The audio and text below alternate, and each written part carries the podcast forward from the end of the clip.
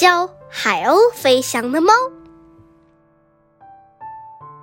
第六章，一个奇怪的地方。万事通住的地方很难用言语描绘，因为乍看上去，可以说它是一间出售奇怪物品的杂乱无章的商店，一座陈列怪诞物品的博物馆，一个存放废旧机器的仓库，一个世界上最最混乱的图书馆，或者。是某位专门发明一些难以名状的装置的天才发明家的实验室。可这一切都不足以用来形容他。讲的再明白些，他还远远不止上述的那些内容。这儿是哈利港口杂货店，店主哈利是一位上了年纪的老水手，他有五十年的航海经历。足迹遍至七大洋，他曾到过成百上千的港口，尤为喜好收集各地形形色色的物品。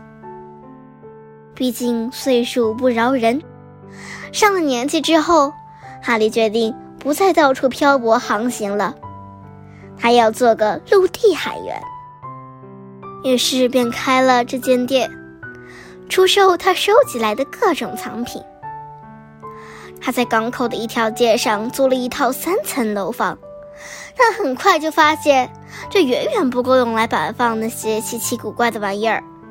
于是他又租下旁边一座两层的楼房，可还是不够。最后，直到租了第三间屋子，他才安置妥当他的那些收藏品，并按照独特的顺序将其一一摆放整齐。这三间屋子之间有走廊和狭长的楼梯连接起来，里面陈列了上百万件藏品。其中最引人注目的要数：几千二百顶有活动帽檐的防风帽，一百六十只历经数次环球航行的船舵方向盘，两百四十五只在浓雾密布的天气能派上用场的船用信号灯。十二台曾供脾气暴躁的船长们敲敲打打用以发号施令的发报机，两百五十六只从未指错过方向的罗盘，六只体积与真相一般大小的木头大象，两只在凝望大草原的长颈鹿标本，一只北极熊标本，它的肚皮上还耷拉着一只同样被制成标本的挪威探险家的右手。七百只风扇，每当山岳转动，都会勾人忆起回归线附近黄昏时分起伏荡漾的清新微风。一千两百张麻质吊床，躺在上面准能美美的做个好梦。一千三百只从来只演绎爱情故事的苏门答腊岛玩偶，一百二十三台幻灯放映机。播放的永远是旖旎风光与宜人景色，五万四千本用四十七种语言写就的小说，两件埃菲尔铁塔的仿制品，其中一件动用了五十万根缝衣针，另一件则用三十万根牙签制成，三口英国海盗船上的大炮。十七只自北海海底打捞上来的锚，两千幅日薄西山的风景画，十七台一些大作家曾经使用过的打字机，一百二十八条只有长得身高超过两米的人才能穿得下的法兰绒男用短裤，七件为小矮人量身缝制的燕尾服。五百个海水浮沫桶，一台用来指示南石制作的等高仪，七只悠悠响荡着神秘遇难船只清远回音的大海螺，一块十二公里长的红丝绸，两只潜水艇舱口，还有其他许多东西，就不一一赘述了。逛这家杂货店得买门票，一旦入内，还要具备极好的方向感，才不至于在这座由没有窗户的房间、长长的走廊和狭窄的楼道构成的迷宫中迷路。哈利有两只宠物，马蒂亚斯是一只黑猩猩，生煎、售货员与保安二只。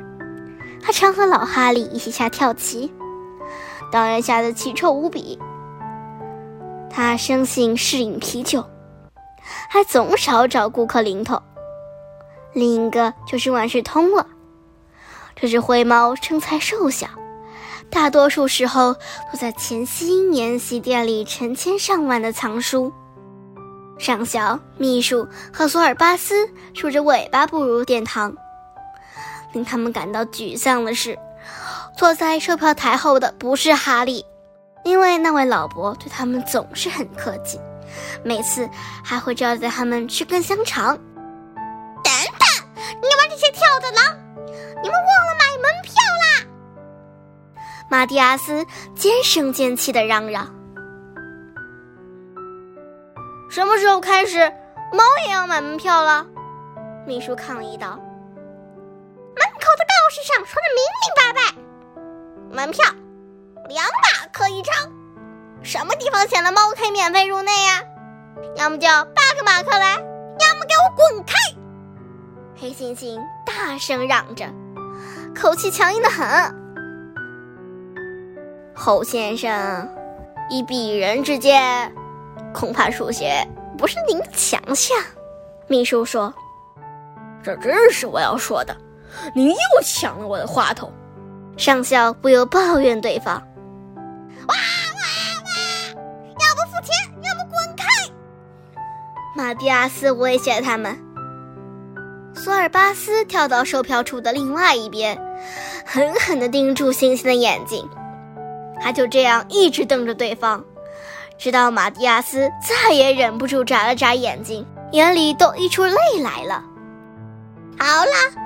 一共应该是六马克，谁都有犯错的时候。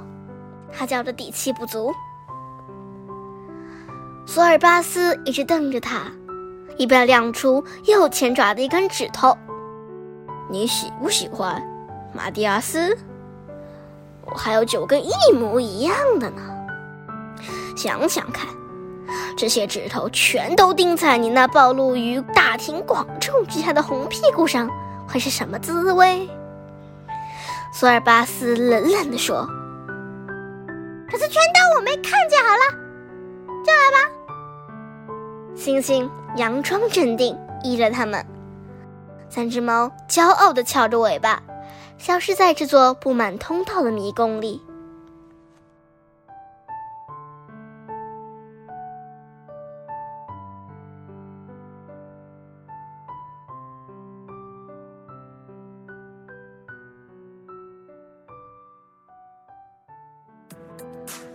今天就讲到这里啦，希望大家继续聆听家宝讲故事哦。